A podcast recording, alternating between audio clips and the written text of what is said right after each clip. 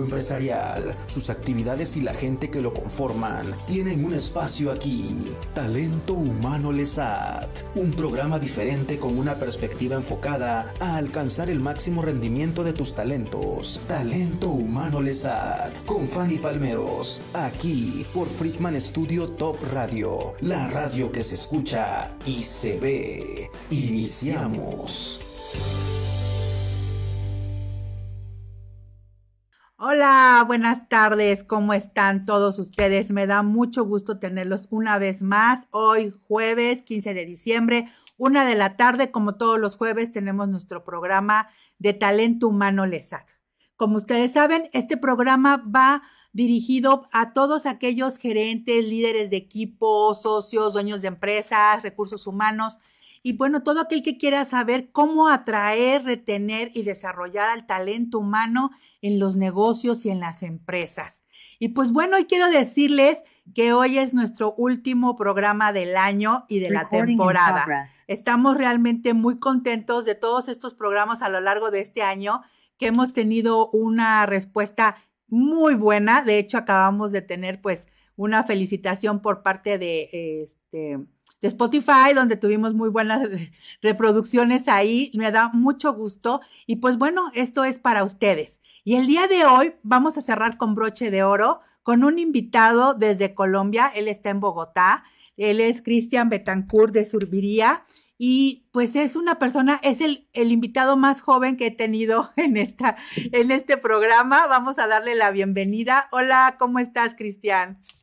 Hola Fanny, ¿cómo estás? ¿Todo súper y tú? Bien, gracias. Me da un gusto tenerte. Es el más joven, pero no por eso no el más experimentado. Nos trae un tema tan padre que la verdad a mí este tema me gusta tocarlo, porque a veces fue mucho tiempo hablar era tabú, ¿no? De, de qué, de qué se habla, de cómo se maneja esto de la inclusión, la diversidad. Y hoy vamos a hablar las cuatro vertientes de la inclusión y de la diversidad y nos va a hacer favor Cristian, de platicarnos de esto, pero antes, antes quiero presentarte con tu pequeño resumen profesional para que identifiquen lo que tú haces. Y bueno, él es profesional en psicología con enfoque organizacional. Cuatro años de experiencia en sector salud, retail ah, y tecnología en adquisición de talento humano. Employer branding, employer branding, perdón, bienestar corporativo y diversidad e inclusión que es uno de los temas que vamos a tratar el día de hoy. Pero antes de empezar con el tema, me encantaría que nos platicaras un poquito qué haces hoy en día, Cristian. Perfecto, Fanny, claro que sí. Bueno, te cuento, yo hoy día trabajo para Mercado Libre. Eh, Mercado Libre, básicamente conocido como esa plataforma de e-commerce o marketplace donde podemos comprar y vender productos en toda Latinoamérica. Me encargo de impulsar principalmente procesos de talent acquisition para una de las líneas de IT y en conjunto también desarrollar o implementar los programas de Employer Branding eh, para nivel región, región andina que compone Colombia, Ecuador, Venezuela y Perú, y em, los programas de diversidad e inclusión. Actualmente estamos trabajando muchísimo para seguir creciendo como compañía, cumplir con esos targets bien grandes que tenemos, entonces ahí pues digamos que apoyar cualquier recurso que tengamos. Ok, muchísimas gracias. Hablando del tema de hoy, que bueno, son las cuatro vertientes de la inclusión y diversidad, quiero, quiero hacer antes una pequeña introducción. Hablas del employer branding, que es algo bien importante para las empresas. Hoy las empresas se tienen que vender también. Hoy, hoy eh, este employer branding abarca muchas cosas, no solamente la imagen, sino también lo que representa a los colaboradores trabajar ahí, cómo se vende la empresa, por qué, por qué te queremos aquí en esta empresa, ¿no? ¿Por qué te necesitamos? Y pues esta oportunidad de trabajo es para todos. Creo que la oportunidad de trabajo se debe dar para todos y qué mejor que tú que tienes experiencia en esto, hablarnos sobre esas vertientes de las que a veces eh, decimos, pues es que está de moda o realmente, pues, qué tanto puede pasar que no las tomemos en cuenta. Y yo quiero decirles que este tema del día de hoy es para que ustedes consideren y realmente vean que todas las empresas, no nada más hoy quienes tenemos como invitado en su empresa, sino muchas empresas están preocupadas, no solamente también preocupadas, sino también ocupadas en manejar estos temas, pero para dar oportunidad a ese talento que tenemos en todas partes y de toda la, o sea, no va a importar nada siempre y cuando tengas ese talento. Y para eso me encantaría, Cristian, que nos comentaras, pues, cuál es la diferencia entre diversidad, inclusión y equidad. Súper, súper. Y, gracias por traer el tema colación de, de, la moda, sobre todo porque está pasando mucho. Como muchas compañías se están moviendo ahorita por redes, campañas y claramente la visual de, de, la presentación, creo que no tenemos que atarnos netamente a una imagen corporativa, sino de verdad trabajar en pro de, la diversidad. Exacto.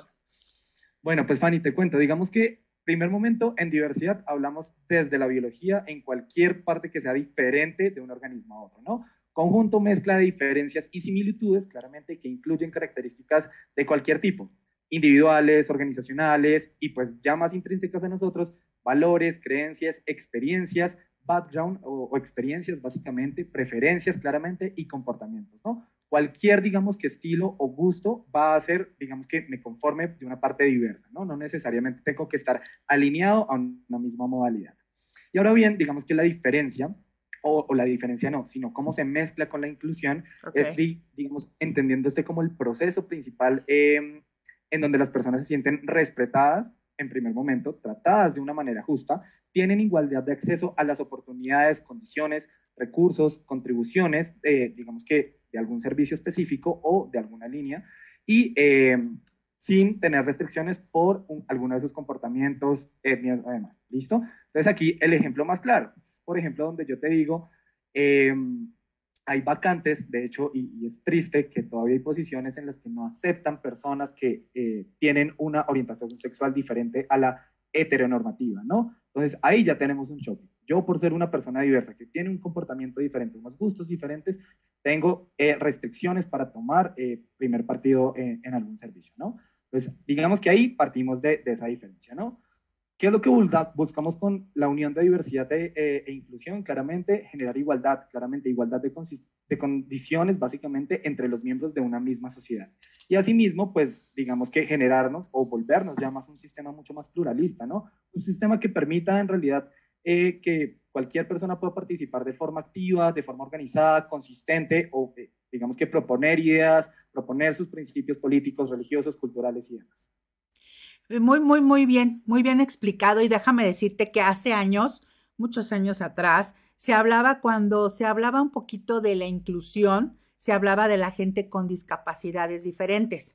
¿ok? Hoy en día la diversidad no se trata de discapacidades diferentes, se trata de desde gustos, orientación sexual, ¿no? Este, también de géneros, de hoy, hoy en día se habla de muchos temas que eso no significa que sea eh, bueno o malo, simplemente es algo diferente que con lo que tenemos que trabajar hoy en día y para eso entonces tenemos que incluirlos, no excluirlos, que ellos puedan participar.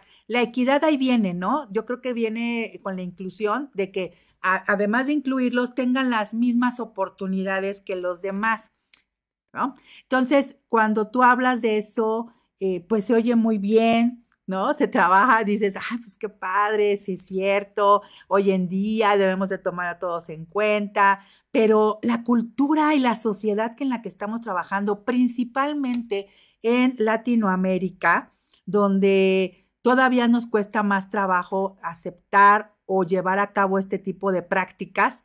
Me gustaría que tú nos dijeras cuál es la realidad en Latinoamérica de esta eh, eh, empleabilidad con enfoque diverso, donde realmente pues estamos viviendo muchas cosas diferentes y tú que has tenido la oportunidad de estar en varios países, ¿qué es lo que estás viendo?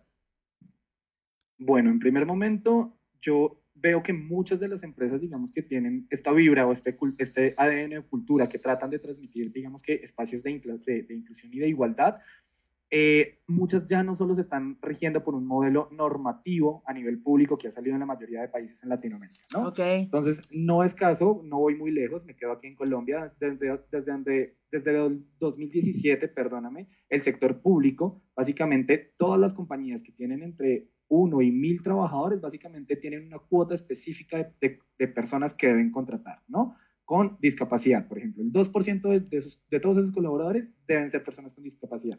Ahora bien, esos otros rubros, digamos que se generan en otros espacios, para otro tipo de poblaciones, no solo en discapacidad. Por ejemplo, Brasil, digamos que tiene una cuota del 20% de colaboradores, de colaboradores perdón, específicas para negritudes o etnias, básicamente, ¿listo? Personas que no necesariamente o pertenecen, digamos que, a una, a una raza particular, ¿no?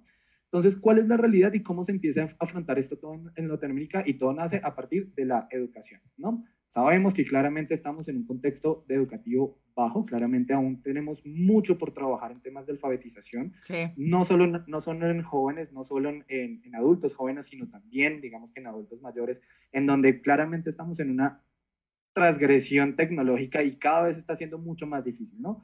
Ahora, de cuando hablamos de tecnología y de alcances, ¿Cuántos, digamos que de los pueblos, por ejemplo, o de los municipios, como los llamamos aquí en Colombia, tienen alcance a Internet, tienen acceso a Internet? ¿Cuántas personas pueden llegar a eso? Entonces, a partir de eso empezamos ya con muchas barreras, no solo para la inclusión, no solo para la, diversidad inclusiva, por decirlo así, sino eh, para llegar a los puntos de quiebre. Ejemplo, otros países como México, por ejemplo, en donde ya están implementando otros temas de accesibilidad, eh, ha facilitado, digamos, que las personas que tienen una condición específica puedan estar trabajando desde, desde sitios remotos, ¿no? Otra de los, de, digamos que de los alcances que nos dejó la pandemia, cómo podemos modificar, digamos que las posiciones. Entonces, barreras principales, educación, acceso a la tecnología, eh, formación profesionalizante específica y... Eh, digamos que acceso, por decirlo así, de los job description de las, de las, de las compañías. ¿Y a qué me refiero con este acceso a los, a los job description? Hay muchas posiciones, por ejemplo, que nos seguimos rigiendo por eh, las necesidades específicas. Yo necesito que un administrador de empresas sea formado en esto, tenga estas condiciones, estas cualidades y demás, pero omito todo lo demás. Ese background check o, o digamos que esa experiencia previa me impide a mí tener otras consideraciones. En Latinoamérica nos sigue pasando, seguimos teniendo muchos sesgos inconscientes en población LGBTI, en personas con discapacidad, en mujeres, en personas de una población o una región específica, y eso nos limita, nos cierra mucho a tener en consideración. Por ejemplo, te voy a hablar sobre, de, un estereotipo muy grande que hay aquí en Colombia, es que hay personas de una región específica que decimos, ah, son mucho más lazy, mucho más, mucho más perezosas, por decirlo así. Entonces, claro, ahí cuando ya no tenemos una educación, ya nos empezamos a cerrar, ¿no? Y es donde nuestros líderes empiezan, ah, llegó esta persona, llega a mí para trabajar conmigo, y no, pongo una barrera inmediatamente y empiezo a cerrar. Entonces, el panorama, el panorama, en Latinoamérica sigue estando muy distante y lo, lo, va a empezar a segmentar por grupos poblacionales, ¿no? Entonces, en a, nivel, a, nivel, a nivel de discapacidad, por ejemplo, físico ya tenemos un check porque estamos avanzando con el trabajo remoto. Hay discapacidad cognitiva, nos estamos quedando todavía en cargos operativos. Digamos que por el modelo eh, de, de alcance que tienen quizás las personas con discapacidad, nos quedamos en el 1 más el 2, en cómo nos pueden apoyar en este tipo de cargos. Pero no estamos yendo más allá, no estamos viendo cómo podemos apoyarlos y cómo podemos desarrollarlos dentro, dentro de nuestras empresas.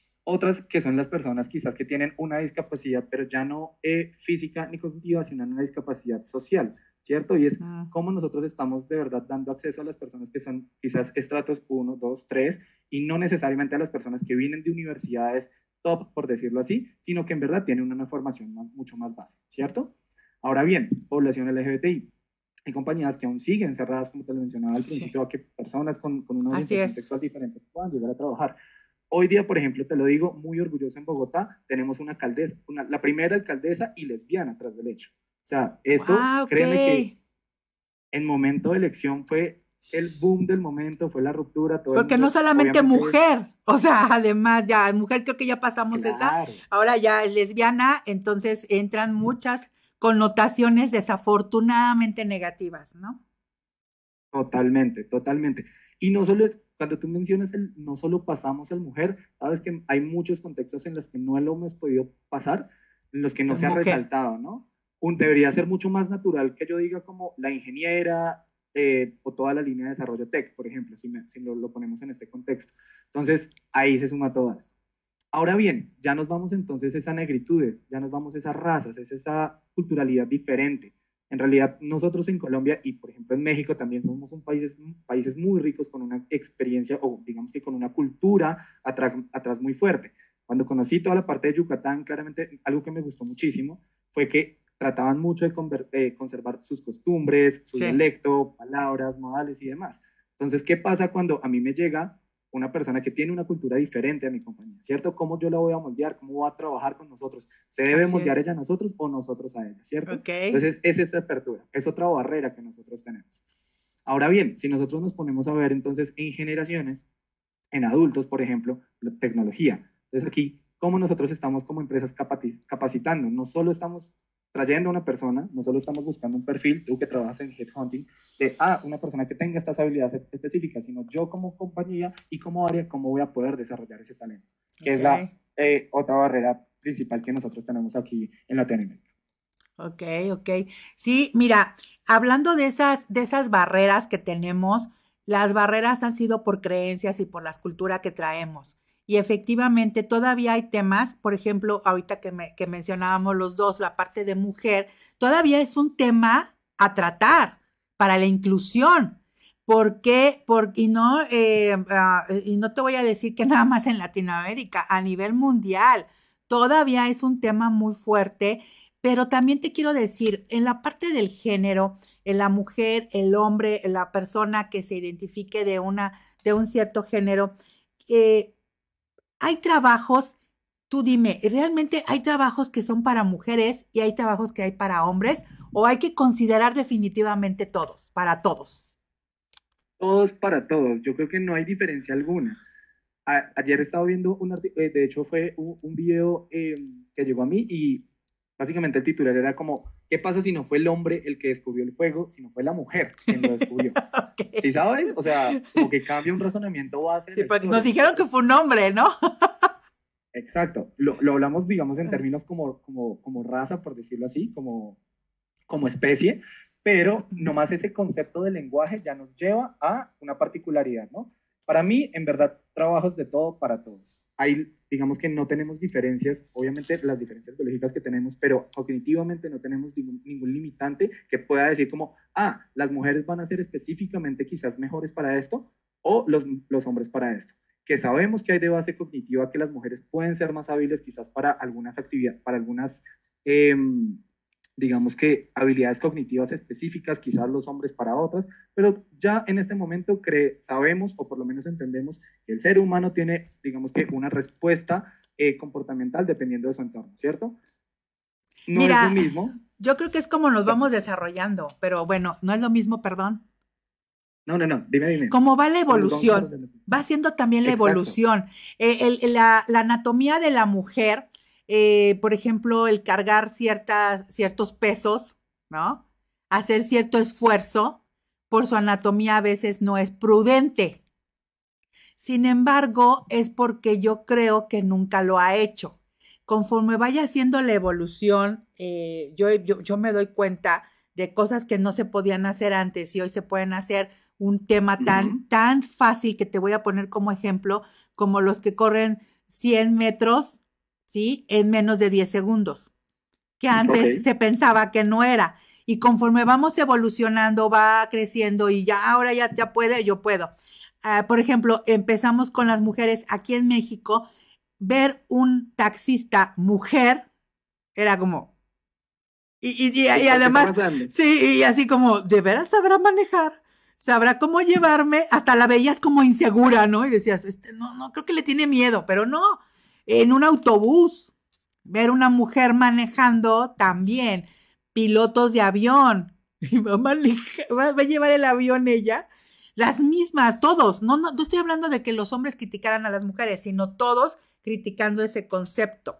Ahora imagínate llevarlo a un plan más allá de, de, de, preferencia sexual, pues también, ¿no? O sea, es un tema. Pero como regresando al tema de la evolución, sí efectivamente la anatomía de la mujer es para no poder trabajar en ciertos temas, pero considero que conforme lo vayamos haciendo, nuestra anatomía podría cambiar a lo mejor. Yo ya no me voy a meter ahí porque si no ya hablo de temas de biología, de, lo que más allá y, no, no, tengo la, la verdad, no tengo los, este, argumentos o la, comprobación de algo este, científico, pero, pero tocando esto así de la evolución, es también, depende no nada más de las empresas, ¿no, Cristian?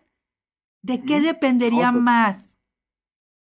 Totalmente. ¿De qué dependería más? Y vuelvo al sistema educativo. Mira, nosotros, nosotros en este momento tenemos un programa muy interesante, no solo en Colombia, sino a nivel regional, que se llama Conectadas. Conectadas lo que hace es invitar a estudiantes de noveno, décimo y once grado de colegio para que pues, las mujeres se vengan a estudiar carreras, de, carreras mucho más em, enfocadas en tecnología, ingenierías, biología, ¿sí? Mucho más ciencias duras, por decirlo así, y puedan tener una participación más alta. ¿Por qué? Porque nos está, pues, seguimos con la parte de que quizás se van mucho más por las carreras soft, psicología, antropología, eh, ciencias sociales en general, ¿no? Entonces yo creo que si empezamos a fortalecer esa base, claramente vamos a tener a futuro un grupo de profesionales mucho más dispuestos a seguir construyendo país y claramente empresa en temas de tecnología. De ahí está la base.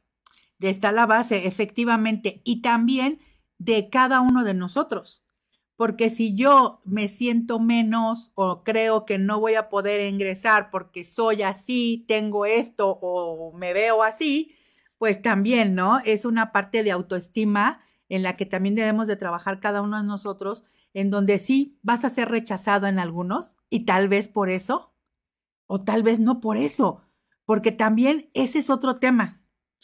A veces decimos, yo soy, eh, yo soy lesbiana, entonces este, voy, lo externo en mi entrevista de trabajo, me hacen la entrevista y al final no me dan el trabajo. Y yo ya digo que fue por eso. Y te voy a decir, yo como experiencia en reclutamiento y selección, a mí no me preocupa nada de eso. Y hasta ahorita te puedo decir que las empresas nunca me han mencionado, increíble, pero todas las empresas que he tenido como clientes a lo largo de estos siete años como independiente no me han dicho, no quiero así, no quiero, no me marcan nada de eso. Tal vez mujer u hombre. Eso sí, tal vez. Edad. Edad sí también me pueden marcar. Eh, estudios también. Pero si yo he rechazado a alguien, no ha sido por su preferencia sexual, por su discapacidad, por nada de eso. Ha sido porque no cubre el perfil del puesto. Totalmente de acuerdo y debería ser el criterio finito, ¿no? Y, créeme que eres muy afortunada. Y te cuento un poco, un poco quizás de mi experiencia y por qué empecé a motivarme muchísimo por estos temas. Es porque tuve la, la oportunidad, no quiero llamarlo como un evento negativo porque en realidad fue lo que me abrió a mí los ojos, ah, okay. una empresa, una consultora que básicamente quizás eh, me impuso todos esos límites, ¿sabes? Yo no podía contratar eh, limitantes, pero más grande, no era por preferencia, sino como no contratar hombres o mujeres para determinada unidad de negocio, no podría contratar, tratar personas de la población LGBTIQ, no podía contratar personas con un índice mayor eh, al 30% de, de, de, grasa porque ya estaba en, en inicios de eh, obesidad. De obesidad. ¡Wow! Eh, tenía un listado de cerca de 30 instituciones, no solo a nivel Colombia, sino a nivel, a nivel Latinoamérica, donde no podía contratar profesionales. Eh, si, si, determinadamente vivían en algún lado particular de, de, de, la ciudad, no podía tenerlos en cuenta en proceso. O sea, una serie de variables que yo decía como, wow, o sea, de verdad esto me interesa. Entonces, calcula cómo, era, cómo eran esas entrevistas, ¿no? Cómo, cómo llegaba yo al momento de, bueno. Porque tenías que, investigar todo eso en la entrevista. Todo eso. Y pues eh, es, es, digamos que, una inmersión muy profunda en la privacidad de un candidato que en realidad a nosotros como, como, como empresa no, no, necesitamos, es una información que no nos es valiosa para nosotros, ¿no? Entonces desde ahí empezó todo y, y por una historia particular, antes de continuar, fue, recuerdo mucho, eh, un candidato que llegó, eh, era quizás uno de sus primeros empleos y llegó a entrevista conmigo, tenía en una discapacidad física en, en uno de sus brazos eh, y él me lo preguntó, me lo preguntó, Fanny, ¿sabes? Al final de, de, la, de, la, entrevista me dijo como, ¿hay algún inconveniente? Y me lo preguntó de la forma más natural posible. ¿Hay alguna, ¿algún inconveniente con esto? Obviamente, para mí fue un no, y cuando yo levanté el caso, digamos que para poderlo contratar, me lo frenaron y fue como, no, no, no, y no. Y desde ahí yo dije como, wow, yo no puedo decirle a alguien que no. Y era un muchacho talentosísimo. Yo decía como, Dios mío, necesito que esta persona trabaje con nosotros. Pero bueno. Sí, fíjate que también, eso sí, también me ha tocado a mí de obesidad. Muy pocos me han dicho que no les gusta que tengan cierto peso, ¿no? También es cierto. Me ha tocado en dos, tres empresas eh, prácticamente Tatuajes. Fíjate que los tatuajes me mencionan mucho por, eh, dicen, es que es la imagen, pero la imagen la mostramos todo. Ha habido tantas cosas, tantos eh, experimentos sociales que he visto yo, que hay uno muy famoso de aquel que está todo tatuado con moto y toda la cosa y resulta que es un doctor y, y seguramente debe ser muy bueno en eso, ¿no? Y así como otros experimentos que he visto donde ponen a, a ver, te ponen a una persona con este, ciertas características y la critican y luego resulta que hubo uno que decían que parecía como que no se metiera con niños porque estaba con una imagen muy rara y resulta que él trabaja mucho con niños trabajaba mucho con niños y era la persona más reconocida en su ciudad. Sí son como catalogamos, ¿no? Y a mí me... Juicios. Son los juicios y te voy a decir, yo trabajé en una empresa, en un banco, donde incluían, era un puesto específicamente para sordos y mudos. Ese puesto era revisión de expedientes de crédito. Ok. Buenísimo. ¿Por qué? Pues porque no necesitan tanta comunicación. Sí hay comunicación, pero no es tanta. Entonces tienen que estar atentos a que revisar los documentos, ¿no? Otra empresa que estaba, está creando para los que tienen síndrome de Down, darle cierto trabajo, pero los capacitan. Y entonces a lo mejor hay cosas que no pueden hacer, pero que les pueden enseñar. Como todos que tenemos esa posibilidad de aprender, porque todos tenemos ciertas competencias, capacidades y hay que desarrollarlas.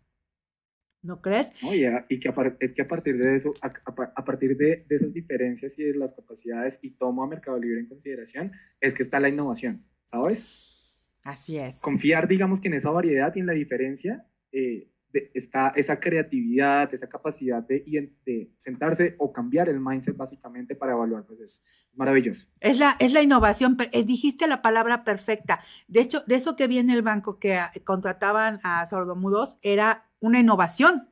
¿Por qué? Porque estoy innovando que este puesto lo puede trabajar. A mí se me ocurre, ¿eh? es una innovación pequeña a lo mejor. O innovar o tener creatividad. Otro de los puestos que vi también, hoy en día ya no es tanto el, conmutador, pero antes se manejaban mucho los conmutadores y eran personas que eran mujeres, porque la voz de la mujer siempre es más melodiosa, dicen que por teléfono. Más armónica. Ajá, más armónica. Y pues los contrataban a las personas que no, que, que estaban en silla de ruedas. Entonces, para un conmutador, pues sí, porque prácticamente se la pasa mucho tiempo sentado, ¿no? o en un, eso fue en hoteles, me tocó verlo en hoteles y me tocó ver en recepción también. ¿No? Mira, súper bien porque son cargos que, que, desde un primer momento fueron evaluados, fueron pensados en, en accesibilidad y en las, digamos que, eh, acomodaciones necesarias para que la persona pudiera cumplir su rol. Porque, por ejemplo, aquí, digamos que ampliando mucho más esto de, de los roles específicos, es quizás la preocupación número uno que tienen muchas de las compañías al, al, contratar a una persona con discapacidad, ¿no? Y es, ¿qué pasa? O, ¿qué pasa si, digamos que la condición que tienen en este momento o, o esa patología sigue desarrollándose por el rol que está efectuando con nosotros, ¿no? Y aquí viene un tema legal ya para la compañía y es como una estabilidad laboral reforzada, ¿no? Entonces, ¿qué pasa si de verdad yo contrato a una persona y en seis meses quizás, eh, digamos que por su condición médica, no, empieza a tener, digamos que dificultades en el cumplimiento de sus funciones, de su performance y demás? ¿Cuál va a ser mi actuar como compañía? Si nosotros, por ejemplo, en legislación colombiana, no podemos finalizar contrato. Y Chile, de misma forma. Argentina, misma forma. Uruguay, de misma forma. Entonces, claro, son mucho más precavidos en evaluar y decir como, ok, vamos a aceptar este tipo de patología porque sí o porque no. Sí, en México igual. No puedes de, eh, tú correr a una persona por una discapacidad y más si se presentó dentro de tu empresa, ¿no? Pero eh, la otra es también es ver qué posibilidad hay de que no siga la mejor con ese trabajo, pero puede seguir con otro trabajo. La persona tiene que seguir trabajando. ¿No? O sea, eh, búscale la oportunidad que tenga. Y también tiene mucho que ver el cómo se verá o cómo se ve, ¿no? Yo me acuerdo mucho, eh, teníamos un ejecutivo, pero empezó al principio en archivo, que tenía, no tenía una oreja, y empezó en archivo y como que era, pues ahí lo tenemos guardadito, estoy hablando de hace 20 años, pero de repente empezó a trabajar muy bien y luego cajero y terminó como ejecutivo y luego ya tenía una subgerencia. No te voy a decir de eso, pero le dieron la oportunidad. Y esa a veces es que eh, la empresa dice es que cómo se ve ante los demás, esto no te puede dar una imagen de que no te crea confianza, Claro que sí, sí la da, porque los mismos que estamos del otro lado generamos eso. Pero si no le enseñamos a la sociedad que puedes tener esto y toda la confianza y es una persona eficiente, vamos a seguir con los mismos limitantes. ¿Tú qué opinas?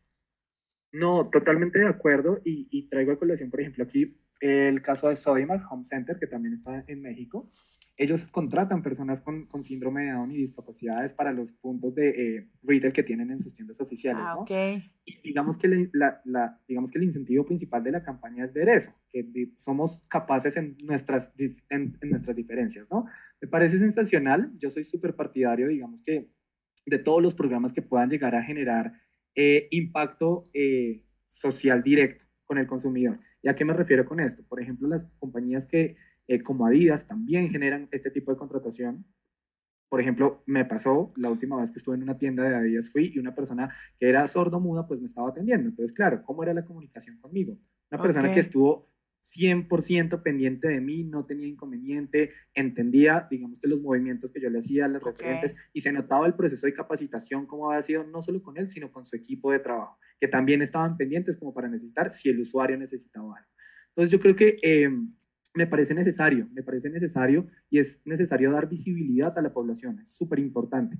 Hace muchos años yo trabajo con FIDES, FIDES es la Fundación para la Investigación y Desarrollo de la Educación Especial aquí en Colombia, se encargan de eso, de dar vida a todas las personas que tienen una discapacidad y cómo podemos mediante diferentes programas artísticos, deportivos y culturales generar visibilidad.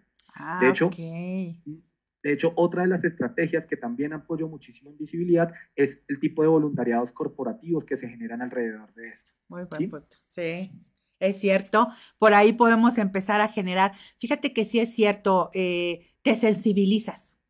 En ese voluntariado que hagan las empresas, que me gustaría que platicáramos un poquito de esos dos, de esas dos partes de, de, de lo cultural y la, y la parte este, voluntariada en, en regresando. Tenemos unos, tenemos unas pausa ahorita para unos cortos comerciales, pero regresando me gustaría tocar un poquito porque creo que con eso podemos dar algunas ideas a todos los que nos escuchan para dar esa visibilidad a tener esa inclusión, tener esa diversidad y esa equidad en nuestras empresas.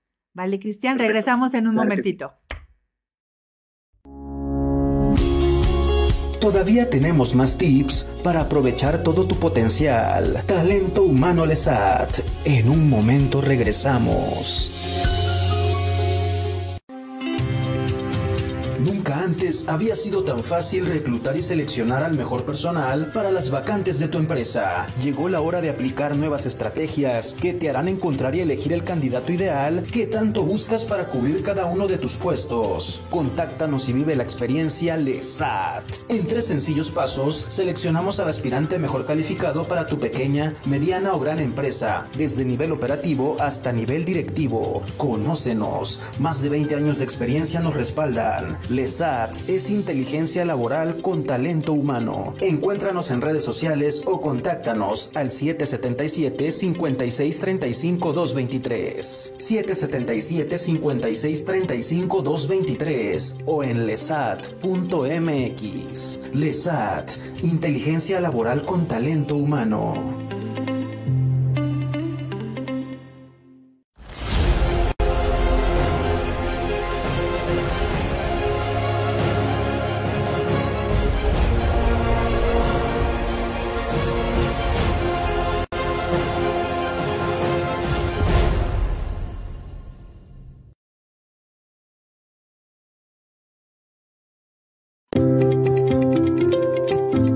Chip y aprovecha tu talento. Talento Humano Lesat. Continuamos.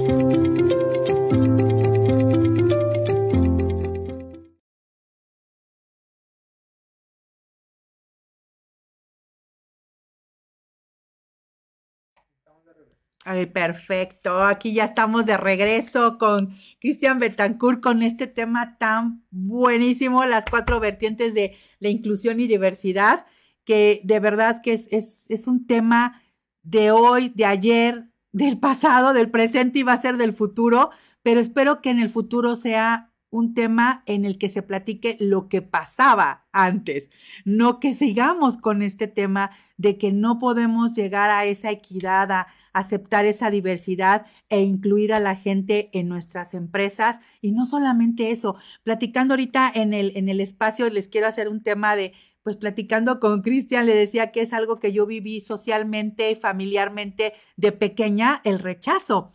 Entonces hubo rechazo a esos temas y que hoy, que conforme fui creciendo, me di cuenta que no, que, de, que debemos aceptar muchas cosas, pero más que nada tiene que ser el conocimiento porque el desconocimiento es lo que te hace rechazar, ¿no, Cristian? Totalmente, el desconocimiento es lo que, lo que nos limita, lo que nos lleva a pensar de forma errónea y, a cometer actos que no debemos. Exactamente. Y antes de seguir, Cristian, mira, nos está mandando saludos Isi Soto, dice Cris es un crack en el tema, sí, definitivamente, yo estoy de acuerdo con él.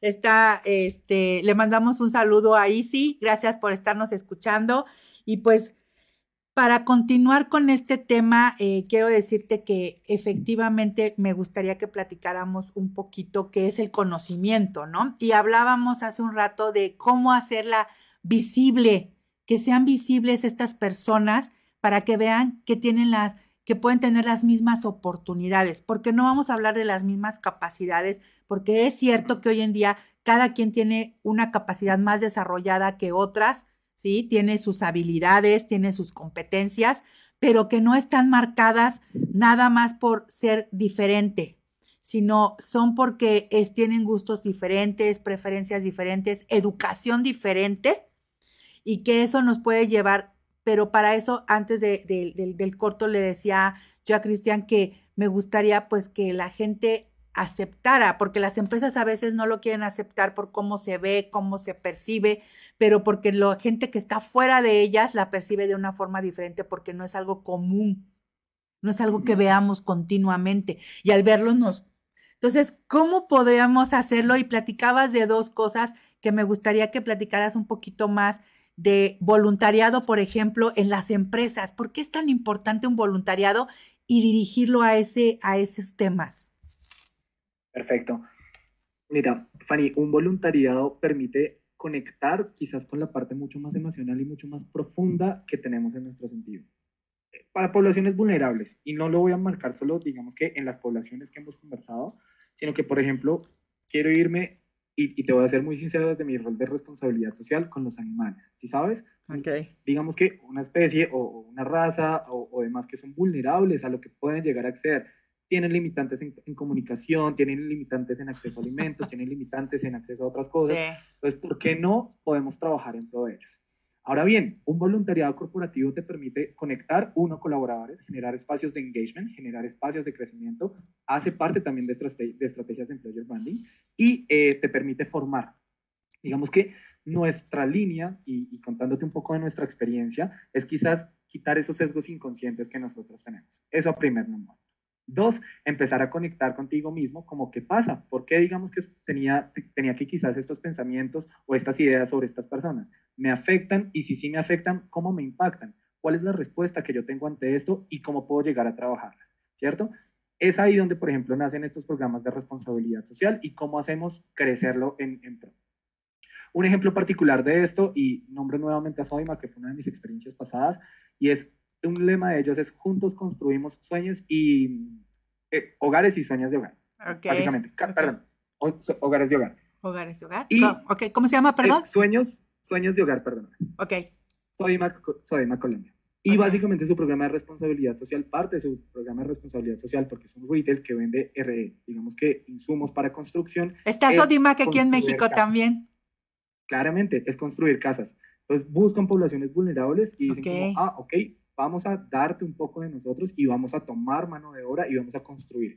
Para mí tiene un significado social muy bonito. estamos dando herramientas, básicamente, estamos dando bienestar. Okay.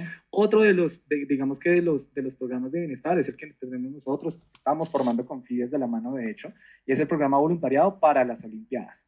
Aquí, ¿qué hace FIDES? Se encarga de organizar una Olimpiada de cerca eh, de 1.500 eh, deportistas con diferentes condiciones, en donde ah, compiten en casi 15 deportes diferentes. ¿Y cómo hacemos nosotros para integrarnos en ese voluntariado? ¿Qué se necesitan? Manos. apoyar a los deportistas desde el momento número uno. Por ejemplo, eh, en natación quizás llegamos, acompañamos a todo, al deportista en su recorrido y después en la salida. Le damos un abrazo, le damos una medalla y todo el día. Hacemos como todo ese track de recorrido y pues brindamos una experiencia. ¿Qué nos invita a eso? A interiorizar muchísimo el compartir con este, con este tipo de poblaciones. A veces nos pasa que quizás en generaciones pasadas ese choque que tú mencionabas de es algo diferente, no es algo común, eh, es algo que quizás me genera malestar, eh, pues nada, nos eh, lleva a un comportamiento específico. Ahora no, ahora es como entendámoslo y tratamos de asimilarlo de una forma diferente. Entonces yo creo que la herramienta de voluntariado corporativo es una de las eh, principales que puede llegar a funcionar para visibilidad de, esta, de, esta, de, estas, de este tipo de, de, poblaciones. Perdóname. Y el otro, pues claramente es diseñar posiciones de trabajo que puedan llegar a permitir un desarrollo profesional nato, ¿no? un programa de body training, de acompañamiento, donde tenemos un colaborador que se encarga de acompañar, de asesorar, de formar eh, a los nuevos colaboradores que tengan alguna capacidad específica. Otras de las estrategias, por ejemplo, es eh, eh, formar grupos de trabajo específicos, células de trabajo específico. Entonces, por ejemplo, ¿qué estamos implementando en Brasil? Estamos contratando operarios sordomudos en una misma jornada para que puedan estar en un grupo específico. Entonces, ¿qué hacemos nosotros como compañía? Colocamos un traductor y que lidera básicamente o acompaña en, el mismo, en la misma jornada de trabajo a todos los colaboradores. Generamos una sinergia, un espacio de co-creación con los equipos totalmente eh, funcionales que tienen capacidades diferentes, pero que se integran totalmente con, con las funciones de negocio. Es otra de las estrategias que podamos implementar definitivamente muy buenas. Espero que nos estén escuchando y si no, después cuando nos vean en las grabaciones, que tomen en cuenta estas ideas. El, el, lo que se quiere es crear un mundo en el que todos tengan la misma oportunidad, ¿no? Eh, las oportunidades no son para todos en todos lugares. Depende y regresamos a tus capacidades, a tus, a tus habilidades, a tus competencias. Pero eso no significa que porque tengas más menos no tengas la oportunidad de tener un trabajo digno, ¿no? Donde hay gente que sí quiere trabajar, podemos encontrarnos gente que no quiere trabajar, no le gusta trabajar, ese es otro tema, pero la gente que sí realmente quiere trabajar creo que debería de considerarse para tomar en cuenta y a veces nos sorprendemos de lo que podemos lograr en una empresa donde tenemos esa diversidad, esa inclusión y esa equidad, porque la equidad no significa no solamente que la empresa te dicen, la ley te dice, tienes que tener el 2% de mujeres, vamos a suponer, ¿no? O el 20% o el 10%, y no significa que metas mujeres por meter mujeres, ¿no? Significa que le des la oportunidad a tu total de trabajador que tienes, tu headcount, que tienes ese 20% de oportunidad a mujeres que cubran el perfil de lo que requieres. ¿Sí? Porque no se trata nada más de cubrir por cubrir. Y pues, se hace de esta manera legal. ¿Por qué crees que la, la, la, se tiene que obligar? ¿Tú crees que realmente llegamos a un punto en que no sea por obligación, sino porque realmente estemos convencidos? Sí, totalmente. Estoy convencido y más porque trabajo en una empresa donde lo hacemos de esa forma. ¿Sí sabes? Ah. Que sí, tenemos los programas, eh, digamos que o nacieron enfocados en quizás esas regiones donde tocaba eh, generar esa cuota de cumplimiento, pero hoy día te digo que todos nuestros sites trabajan por un mismo propósito y es eso, generar espacios totalmente abiertos, donde podamos trabajar sin límites, donde podamos levantar todos cada una de las manos y podamos básicamente ser libres quienes somos. Platícame ahorita que dices que desde... Pero, Ajá, dime, perdón. Pero tengo ahí, digamos que hay ya una de las diferencias con esta obligatoriedad y es la demanda, ¿no? Porque también es algo que estamos atacando muchísimo porque todos queremos, ay, no, súper bien, súper chévere, bienvenidos todo el mundo. Eh, el, el, ejemplo más claro son las personas con discapacidad. Abordemos población sordomuda, pero ¿dónde están las demás poblaciones? ¿Dónde están las otras discapacidades? ¿O cómo podemos en verdad? Sabemos que la tasa, si bien es alta, eh, de personas con discapacidad en Colombia o, o en Argentina, por ejemplo, pero pues sí, también estamos como sobrecargando un rubro específico, ¿no? Una, una población específica. Ok, y te decía, hablando de, ahorita que comentas eso, la demanda, todo eso, desde, de, desde tu experiencia en Mercado Libre, platícanos cómo eh, han trabajado esta parte de las mujeres en, en, este, en tecnologías de la información, la discapacidad, la gente de la LGBTIQ, ya es Q también más, ¿no? Este, razas, generaciones, ¿cómo lo han experimentado? ¿Qué, ¿Qué, nos puedes platicar en base a tu experiencia ahí? Bueno, que nos puedas compartir. contarte, mujeres en Haití queremos generar comunidad y estamos empezando desde todas nuestras redes, redes profesionales. ¿Qué estamos haciendo? Webinars, charlas, talks directamente con nuestras managers, nuestras líderes de tecnología. Tenemos mujeres totalmente impresionantes que han tenido una carrera brillante y están liderando equipos dentro de Mercado Libre, liderando iniciativas eh, que impactan directamente el negocio. Entonces lo que queremos es, es eso. Primero, empezar a generar comunidad. ¿Cómo nosotros transmitimos ese mensaje de, esa necesidad de formación? De hacia dónde estamos caminando como, como compañía y qué es lo que queremos en el mundo.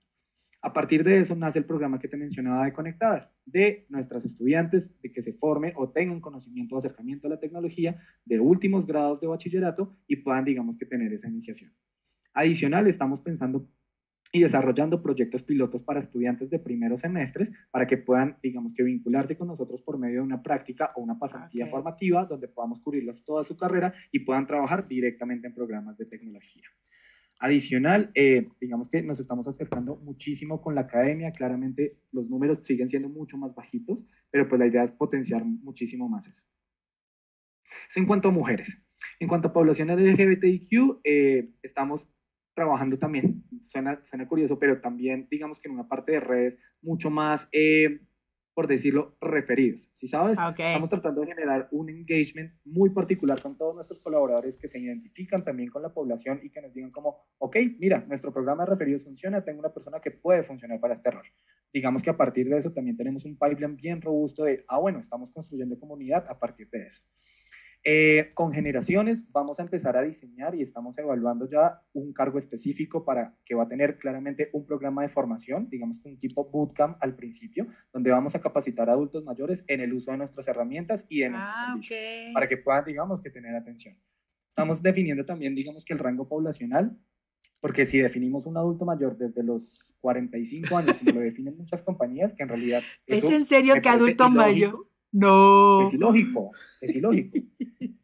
Ahora bien, si ya lo consideramos desde los 60, 62 años, que consideramos una edad pensional, por decirlo así en Colombia, pero que puede seguir siendo productivo, está perfecto, ¿cierto? Entonces es también los límites para, las para las formaciones. Ok. En temas de negritudes, estamos llegando, vamos a tratar de llegar a varios rincones em, de diferentes organizaciones eh, con comunidades específicas, no solo en temas de negritudes, sino también en temas de, etnias específicas como indígenas. Tenemos, por ejemplo, otra compañía que conozco que tiene un proyecto muy interesante, es Grupo Enel, digamos que la compañía de energía. Ellos tienen, digamos que, eh, un programa específico en, en el Guaviare, si no estoy mal, bueno, en una parte eh, de Colombia donde trabajan directamente con las comunidades, ¿no? En un balance sostenible y dan empleabilidad, digamos que a toda la, a toda la población. Em, entonces yo creo que es eso. Uno, es brindar las oportunidades. Dos, evaluar, digamos, la capacidad de infraestructura y de roles que tenemos a nivel interno y de cómo nosotros abrimos eso. Pero tampoco hay que, digamos, que sesgarnos o limitarnos.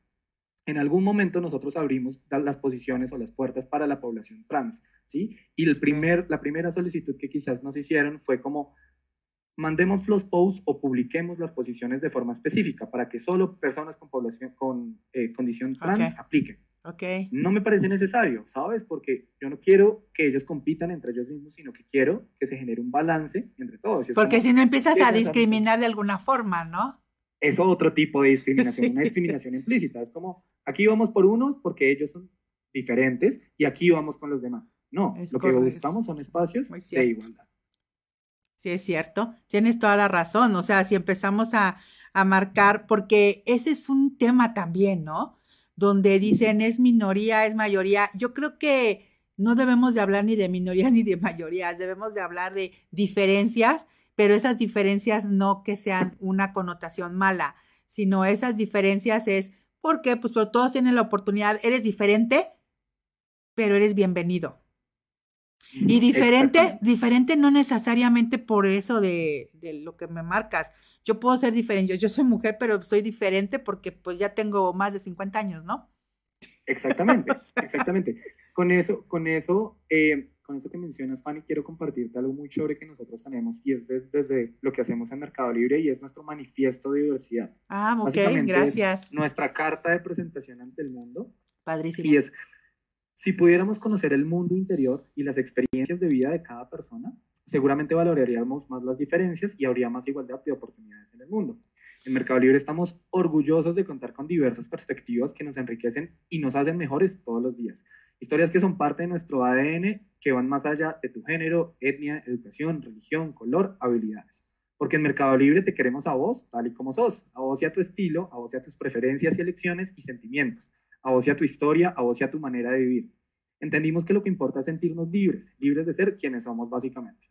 Porque en la diversidad, y vuelvo a mi, a mi parte del principio, está la innovación en nuestros millones de usuarios y la innovación está en nuestro crecimiento. Cada persona es única e irrepetible. Por eso en Mercado Libre queremos verte a vos para que puedas decir, yo soy libre de ser quien soy. Es eso, es dejar esa apertura para el mundo. Buenísimo, me encantó.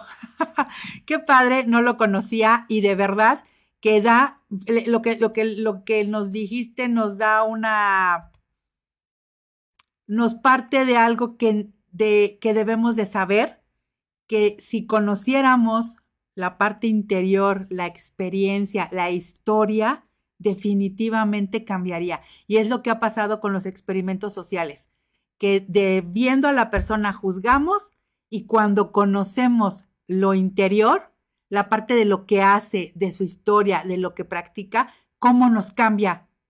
Y hasta nos sentimos mal de haber juzgado de esa manera, ¿no? Entonces, definitivamente creo que es un ejemplo a seguir. Me encanta y, creo que están siendo congruentes porque ah, es una empresa que tiene muchos años, pero es una empresa joven y no joven por los pocos o muchos años, sino joven por lo que busca en los jóvenes, no solamente en los jóvenes, quiere seguir actualizándose, adaptándose a lo que existe hoy en día y que debemos no solo aceptar, sino creer y adaptarlo, ¿no? Totalmente. Totalmente, y ya que mencionas jóvenes, eh, yo creo que es eso, esa, capacitación, por ejemplo, que nosotros generamos en líderes para esos espacios de aprendizaje de cómo nosotros entonces podemos eh, tomar esto, si sabes, cómo tomar las riendas del asunto. Exactamente, es, es que tengamos la oportunidad todos y pues bueno, es, es, un, es un tema que creo que nunca va a, te digo, esperemos que un día y que tú, tú lo crees así y me da gusto que lo creas, que va a ser algún día que vamos a hablar, se hablaba de esa, de ese, de esa poca oportunidad que había y pues yo realmente quiero decirle a todos los que nos escuchan es que debemos de darle la oportunidad. Nosotros podemos llegar a tener esa diferencia o esa discapacidad o eso, ¿no? Pero aquí lo importante es que tengamos cómo nos sentiríamos. Y mira, no, no irnos tan lejos, estaba yo pensando en, en algún momento que a veces antes existía la discriminación a los clientes cuando dices, pues es que me va a comprar, pero había mucha discriminación. La famosa película de Pretty Woman donde llega a Beverly Hills, donde entra a una tienda la ven cómo va vestida y dicen, esta no va a comprar, o sea, adiós, vete, ¿no? Y resulta que iba a comprar. Y, y así es, yo he visto temas de un chico que llegó a una, eh, un, muy cercano y llegó a comprarse un coche, quería comprar un coche y lo trataron mal por cómo se veía, ¿no? A un, un dueño de un taller mecánico en un banco que también lo trataron mal porque pues como se veía iba a abrir su buena cuenta de su negocio, lo rechazaron.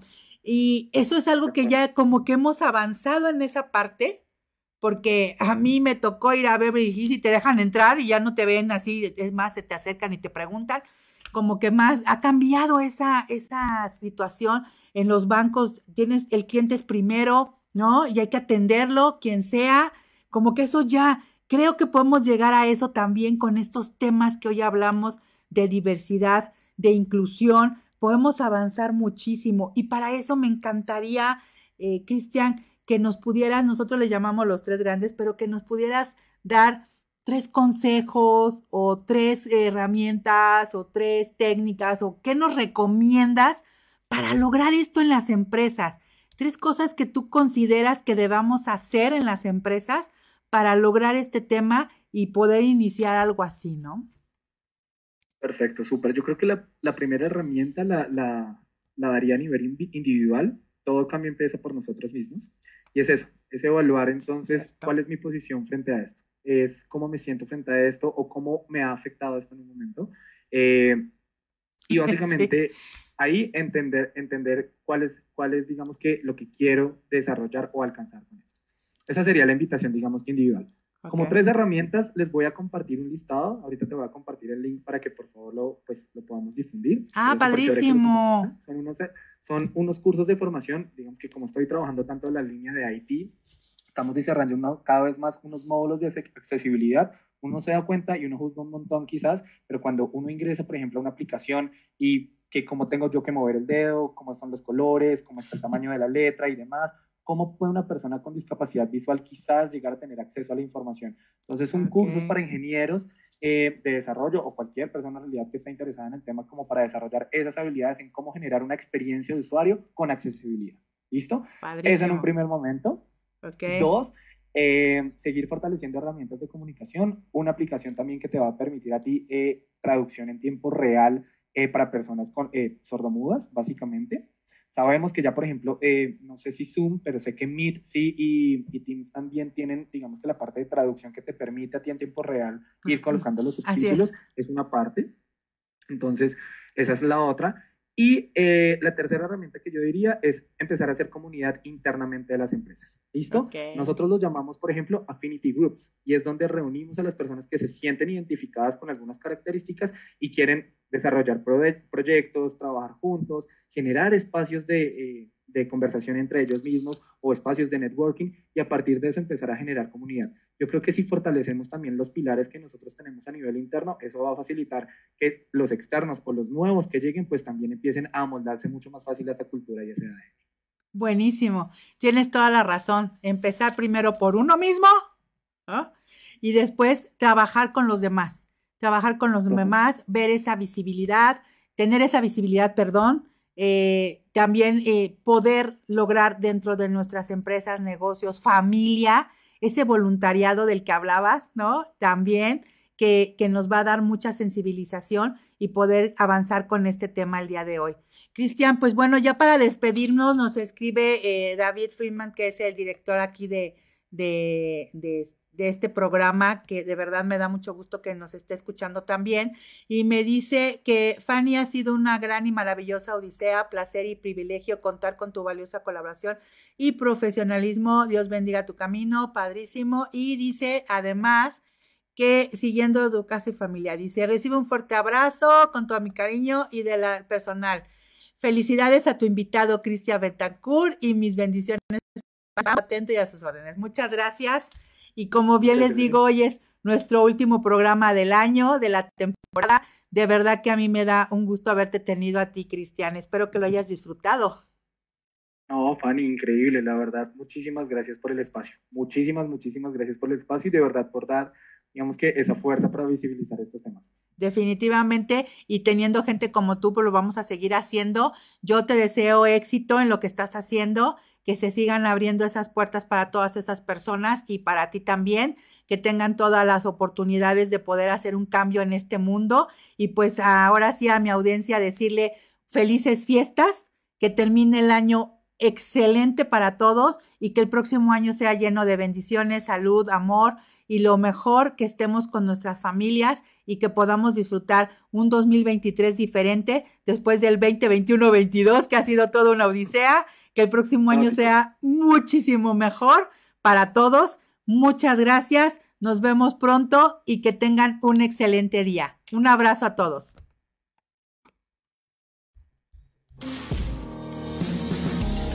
Por hoy hemos conocido el potencial que puedes tener y desarrollar al máximo. Te esperamos muy pronto para poder seguir enfocando tu talento. Talento Humano Lesat por Friedman Studio Top Radio. Magnetiza tus sentidos, magnetiza tu vida y atrae todo lo bueno.